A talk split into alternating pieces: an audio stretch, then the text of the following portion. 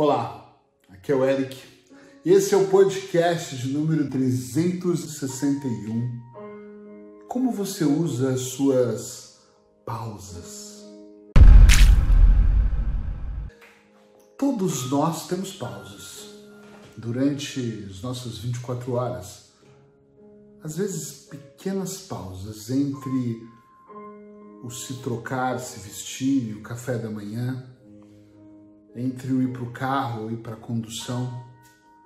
Às vezes temos pausas um pouco antes do almoço, logo após o almoço, intervalos entre uma tarefa e outra no trabalho, ou grandes pausas num dia de folga, nas férias, em dias de feriados ou festas. Temos pausas à noite antes de dormir. Temos pausas, às vezes, ao acordar tão cedo. Eu, como atendo e atendo em casa, eu tenho imensas pausas. Normalmente, entre um cliente e outro, eu tenho um intervalo de 15 minutos, ou seja, eu poderia dizer que eu tenho várias pausas programadas durante o meu dia. É curioso porque eu estou gravando aqui agora numa das minhas pausas e eu aproveito cada uma delas. Hoje eu estou aqui para poder perguntar para você se você tem consciência sobre essas pausas e se você também as aproveita como eu. Eu vou dizer por que isso.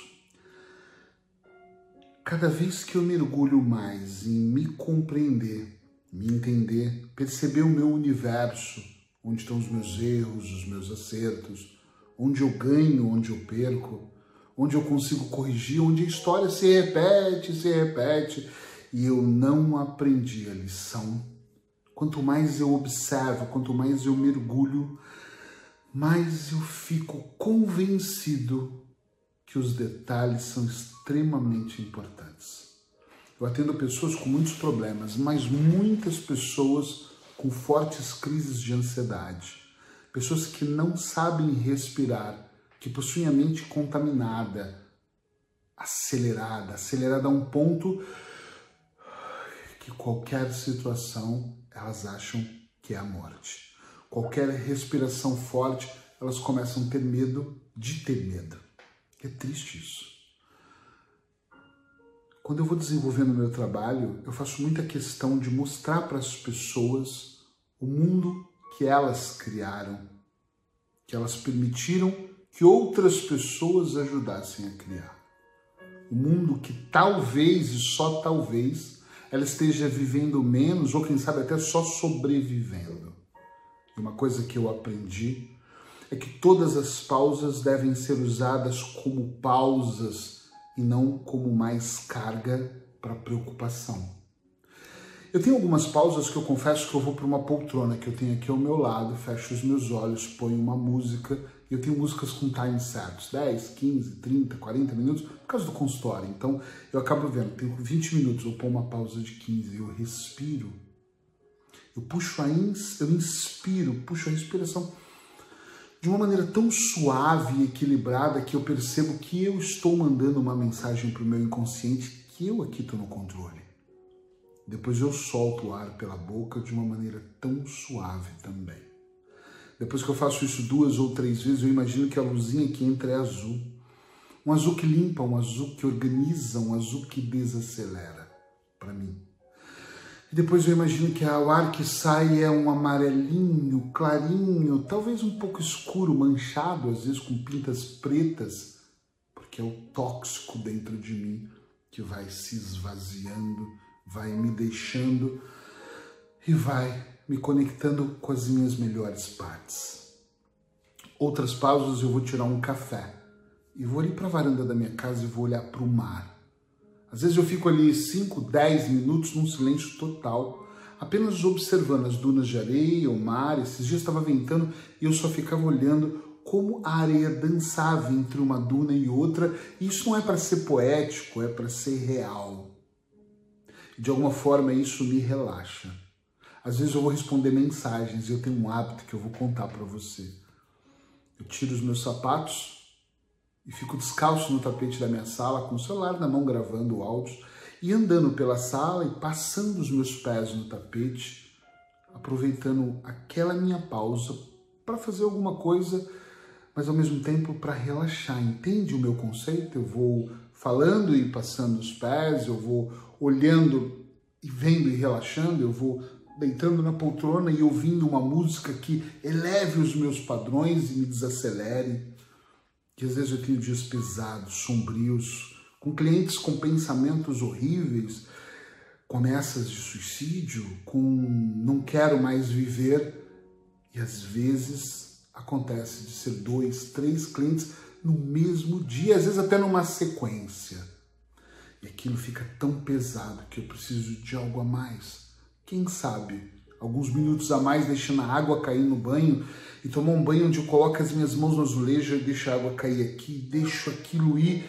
E ali de olhos fechados eu imagino que uma coisa negra, uma água suja, vai descendo pelo ralo e vai indo embora, abandonando meu corpo, meu ser. Eu nunca fui o cara do desenvolvimento pessoal que vende a ideia de que tudo é perfeito, maravilhosamente incrível e que nós somos fortes. Eu sou o cara que desconstrói essa crença. Eu acho que a vida ela é difícil porque nós fazemos construções complexas. E uma mente confusa, ela não te ajuda a ser feliz. Quanto mais confusa é a mente, mais embaralha tudo e mais nós nos distanciamos do que é realidade, ou construímos uma realidade para nós estranha e nos distanciamos daquilo que pode ser o que realmente vai nos trazer felicidade. Às vezes nós ouvimos outras pessoas, às vezes ouvimos imensas pessoas, às vezes passamos tanto tempo sofrendo ou nos sentindo mal. Por palavras que ouvimos, por permitir que a gente tente agradar outra pessoa. Às vezes passamos inúmero tempo agradando, ou tentando agradar. Esse agrada o tio, desagrada a esposa, desagrada fulano. Isso é muito mal, é muito ruim. Nós não temos manual de instrução, é verdade. Só que uma das coisas que eu percebi, para mim ficou muito claro, é que quando eu uso de maneira mais consciente as minhas pausas, de alguma forma eu equilibro as minhas coisas. Eu vou contar uma coisa para você, outra. Ontem eu percebi que meu escritório estava um pouco bagunçado, aquela bagunça do dia a dia. Vou guardando papel de qualquer jeito na gaveta, vou deixando plástico bolha do outro lado para embalar os livros, vou deixando os livros empilhados, os boxes sem montar.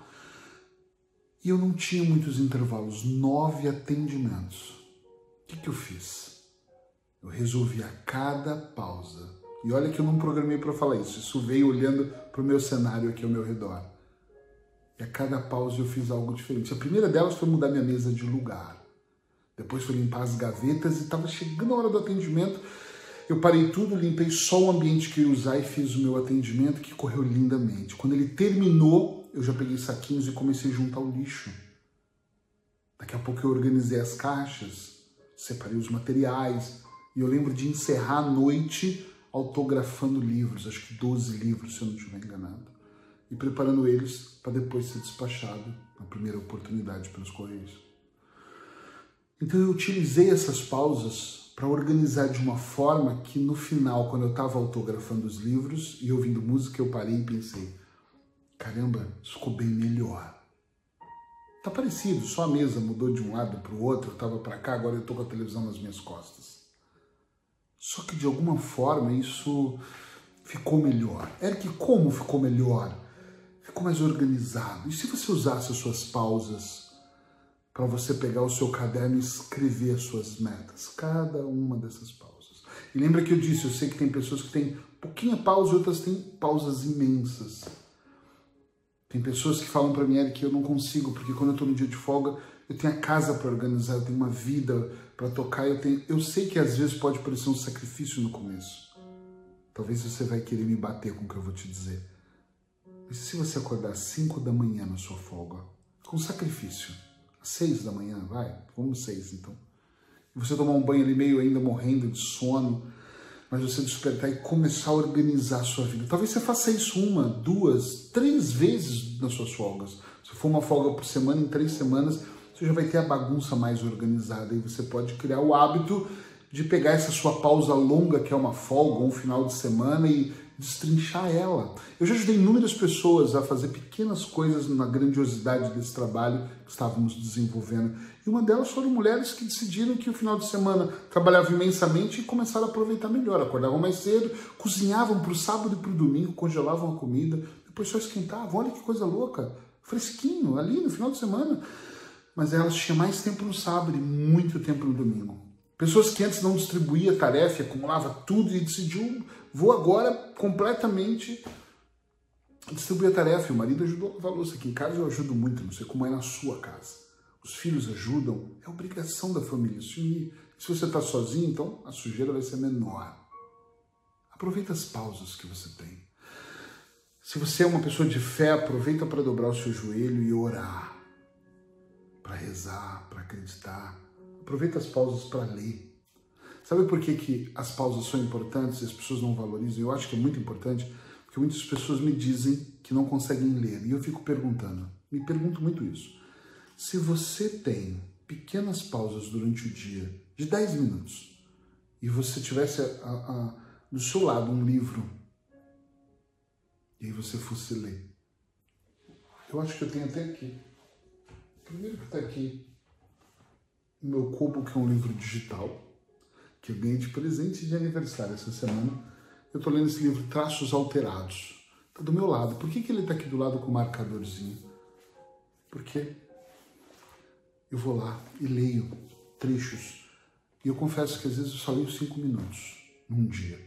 E às vezes eu leio várias vezes cinco minutos. Tem dias que eu leio cinco mais cinco mais quinze.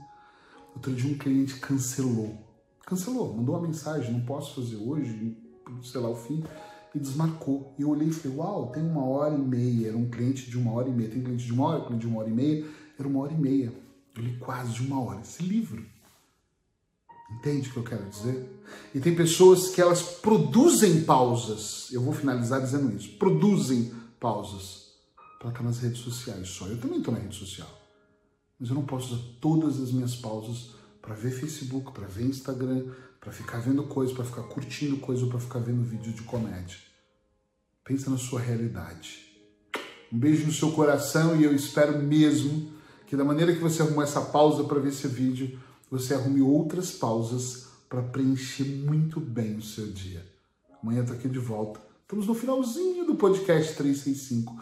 E a pergunta nos últimos podcasts sempre vão ser as mesmas, que é, está sendo útil para você? Está somando na sua vida? Se sim, conta para mim, para que a gente possa decidir continuar. Braços hipnóticos. Tchau, tchau.